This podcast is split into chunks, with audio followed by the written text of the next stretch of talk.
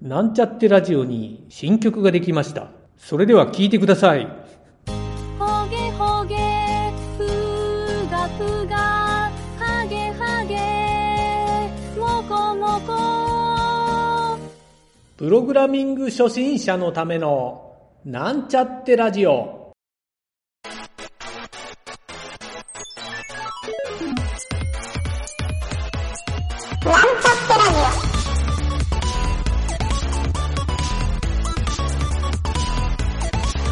この番組は、プログラミング初心者の勉強に役立つ情報をお伝えする放送局です。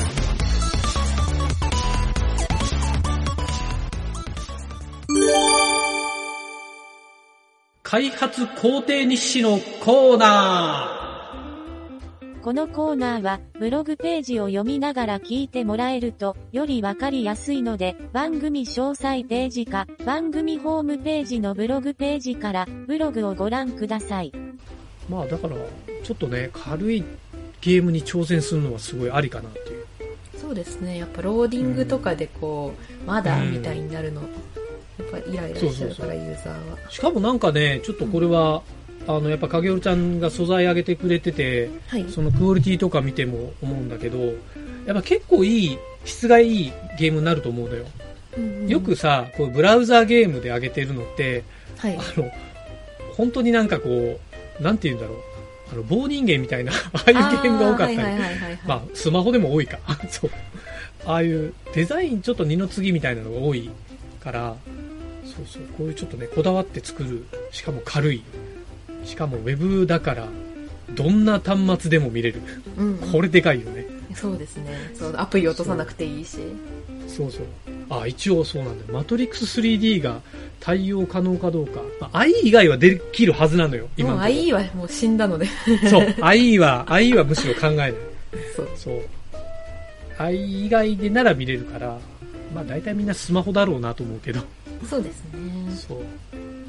まあその先の AR のことはまたちょっと置いておくんだけど、はいはいはい。そう。AR はちょっとその先また悩めばいいかなっていう。ここでだから 2D でこういうゲームを作った時に AR の方にあの移植するっていう何かしらの本当コンバート簡単ですってなったらはい。多分すごいなんか AR 的にもいろんな作品作れるしね、本当そうだと思いうん。ます、だから今回結構いいチャレンジ感、もう一個ねそうちょっと僕思ったのは、はい。その自分でホームページの中で CSS 使ってもう画像とかエレメントを自由な形にできるって今回なったので例えばよかげるちゃんのこのあの絵本とかを本がこうピラって開けるようなこんなギミックも作れるわけですよ。ああ良いですね。良いですね。そう。だから画面切り替えがページがピラリンっていうしかもかなり滑らかなページでとかできちゃうわけですよそれ見たい。そうそう。結構ねリアルなはい。あのー対応して、してるのをやってるとこってそんなないかな。集英社の漫画のホームページでペランっていうのをやってるんだけどちょっとチープなやつでやってたから、まあ CSS の、そうそう、基本的なやつ、機能ぐらいを使ってるうん。感じのかな。確かそんなだったと思うんだけど、かなりリアルに、平面だけどポリゴン操作ができるぐらいの感じになるから、CSS3D を舐めちゃいかんっていうのがね、よくわかりましたね。はいはいはい、うん。すごいよね。本当に、本当に 3D できるんだっていう。うんうんうんなんかそれをすごい研究してる人とかもいたから、あねそのそれこそ論文書いてるっていうそうそうそう、もうそういう、やっぱけんみんな研究してるんだよね。そう。でも実際多分ゲーム会社の人で、はいあんまり深くやってる人も、ここまで深くやってる人もそんなに僕も聞いたことないから、うん、まあ研究開発してる人はいいのかな。でも結構いいツールになりそうとは思って、うん、意外と胸張れるものができるかもっていうね。いやーすごい楽しみですね楽しみだね、これね。本当ワクワクする。いやー、一刻も早く作りたい。そしたらすごいゲーゲーム頑張んなきゃって感じですねもうすごいその素材のところが多分鬼のようなあれだと思うから まあまあ、そうだね。素材もあるしそう。いやいやまあ、かげるちゃんはどっちかというとね、そこに集中できるぐらいの方が、絶対いいしねありがたいですねうん。なんかね、いやーいい年になりそうだな、今年は。こういうツールを作ってる。本当に。なんかありもんのツールってどこまでできるかよくわかんなかったりするし、そうですよね。かゆいところに手が届かないみたいな。うん、そうそうそう。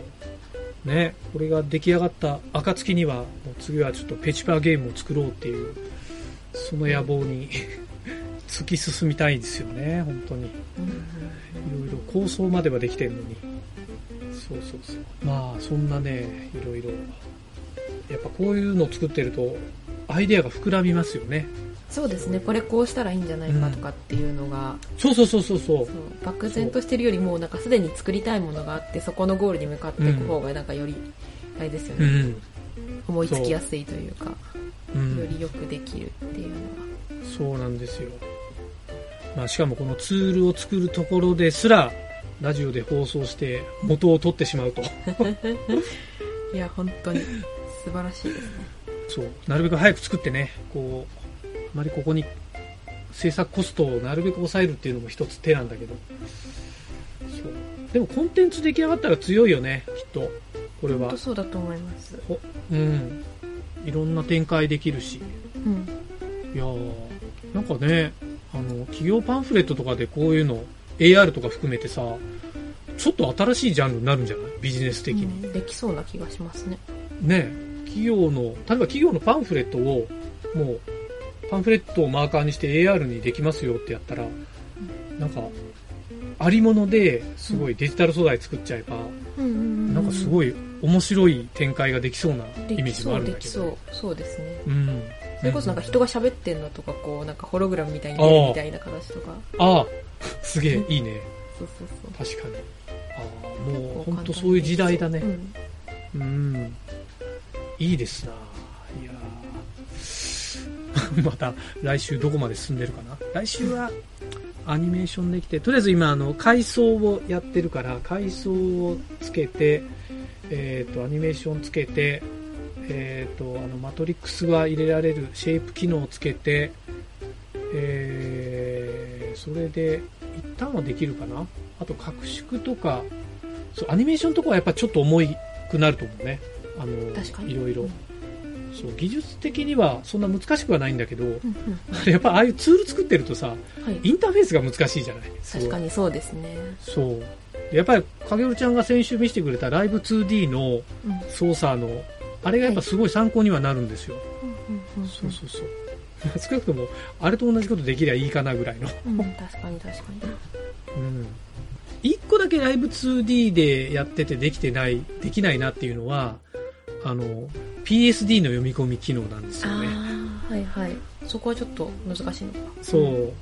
あそこを読んで、いや、バイナリ解析したら座標ぐらいまでは取れるかなとも思ったんだけど、んちょっとね、さすがに JavaScript だけであれやるのは限界かなと思って、だからさっき見せたサンプルは、もう。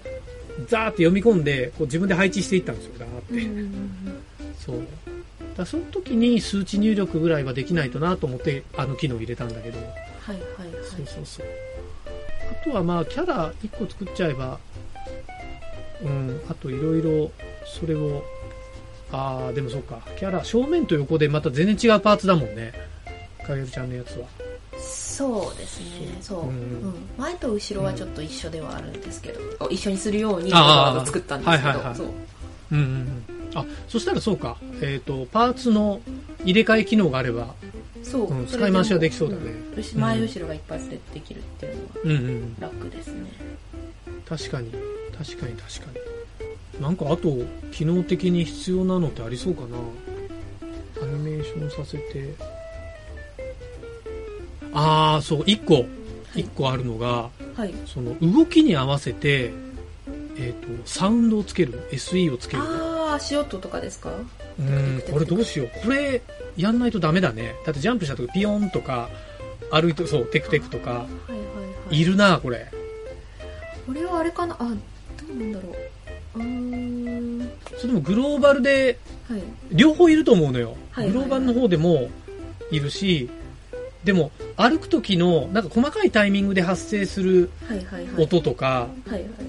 そう。例えばなんかこう棒を振った時ビュンってなるのってはいはいはい。ちょっとタイミングがあったりするじゃない？何コマ目からとか。はいはいはいはい。はい音の方を合わせに行った方がいいかなとか考えてましたああ尺をもう1ループに合わせて。そうそうそう。いやー。そうするとパターンが違うけどはい。例えば2回ビュンビュンって振ったりする時とかは音2つ用意しないといけなく確かに。なる確かにそれちょっとめんどくせえな。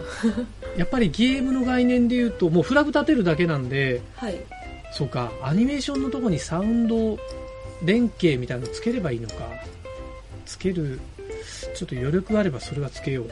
ああそれを入れるとじゃあもうそのサウンドを上げうて、ん。ヒュンっていうのに合わせてヒュンってなるっていう、そうそうそうそうそう。あー。もうそのタイミングでもう一つの音を鳴らすっていう方が管理もしやすいと思うんだよね。うん。そうそう。必要最低限にも容量もできるし。なるほどね、あとは例えば音を複数用意しておいて違う音を、はい。はい組み合わせとかもできるようになるはずだから、ああ確かに確かに。うん、それもかなり少ない容量でできるはずだし、うん、まあまあ柔軟性も考えるとやっぱりちょっとそこまで考えてもいいかなとは思う。確かに。なそうそこで音つけられると楽っちゃ楽ですね。そうだねそうそう。だから改めてやっぱマップ系マップ系まだみあれだけどマップ系もやっぱ音と絵とセットだねそういうスクリプト系の。そう確かに、あるな。なんかほらインベーダーゲームとかだと、はい。キー操作とかはい。例えば敵にこう弾が当たったとかそういうイベント系で全部制御できるから音は。うん。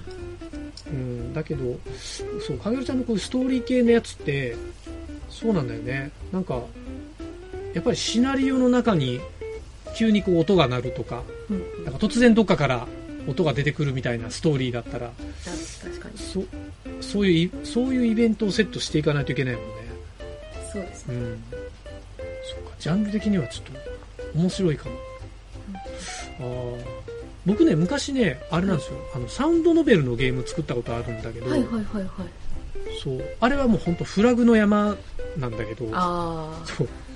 それこそ赤川次郎のサウンドノベル系のうん。そのねプロデューサーがちょっと有名な人なんだけどその人で作っていろいろなんかフラグとか勉強させられたんだけど、はいはいはい。そうでもそれに近いかな。なんかプログラマーの人がライブラリ作ってたな。音鳴らすライブラリ。うんうん。でもそっか影浦ちゃんのとこほどインタラクティブじゃないんだよね。あのサウンドノベルって文章を読んでるだけだから。確かにその一方的に流れてそうそうそうそう。感じではありますからね。だからページ例えばページ開いても文字がバーって画面に出るんだけどその文字に沿ってこう読んでる風に色が変わっていくんだよね文字が。うんうんでその文字が来た時に音が鳴ればいいだけだから制御はね意外とかそう。あとなんか動画とか一枚挿絵みたいなのがポンって載ってるから、そこに合わせた音があるぐらいだったかな。あっちの方が簡単かもそういう意味では、確かに。うん、いいね。音のタイミングサウンドライブラリーをやっぱり、うん、ちょっといろんな組み合わせできるように考えとかないといけないね、うん、でもまあそこまでできればかなりかなりいい感じになるかも、う。ん。SE ですね。BGM はもう多分シーンごととかっていうので、うん。うんフラグでもうすぐ回収というかその、うん。管理できるとは思うけど、そうだね。うん。BGM はよっぽど細かいフラグ変更がなければ多分ねシーンごとの垂れ流しフラグが立ったことに入れ替えぐらいね。ああそんな感じですね。うんうんうんうん。いやーいいですなそう考えるとうん。まあやることできることも見えてるし。あそうか。そういう意味ではさっき言ったオーディオライブラリーをはい。えー、とその画像のモーションのやつに組み込んでしまうことは比較的簡単かも。もう一つのファイルに埋め込めるかも。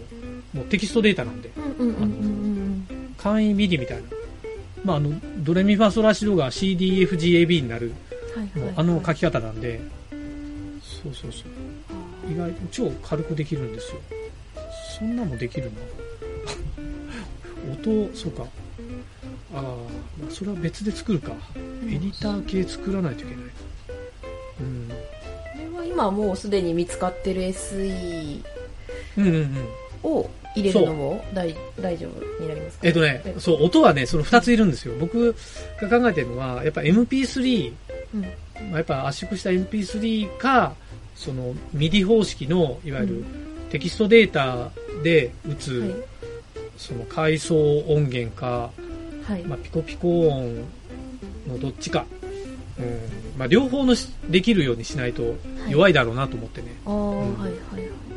今後使うにあたってもってですよね。ん。両方使えないとだからその音をテキストで自分で MIDI として作れなかったら使えないもんねそういう意味では。うんだから外部参照できるようにちょっとできるようにすればいいか、うん、まあ後で考えようそれは。いや画像もね今全部埋め込みなにしてるんだけどはい。あの外出しにもできるようにしようと思ってるんですよ。というと？いわゆるもうピングファイルを外に置いといてはいはいはい。例えば A っていうあのキャラクターと B っていうキャラクターがあって例えば同じアイテムを使うときにそれぞれに持たないといけなくなっちゃうからデータをそれよりはもう共通にこのアイテムとか、そっかそっかそっか。うん、そう。そういう風なやるとより軽くなるしね。あ確かにそうですね、だ二重で書かなくて、そうか。そうそうそう。ちょっとねこれは最終的にデータをの重さがもう圧縮とか考えなくていいぐらいのレベルだったらもうそのままでの方が扱いやすいし。そう。で重くなってちょっとでも軽くっていうんだったらそこら辺作り込もうかなとは思ってるかな、まあ作ってみてっていうそうそうそうそう、うん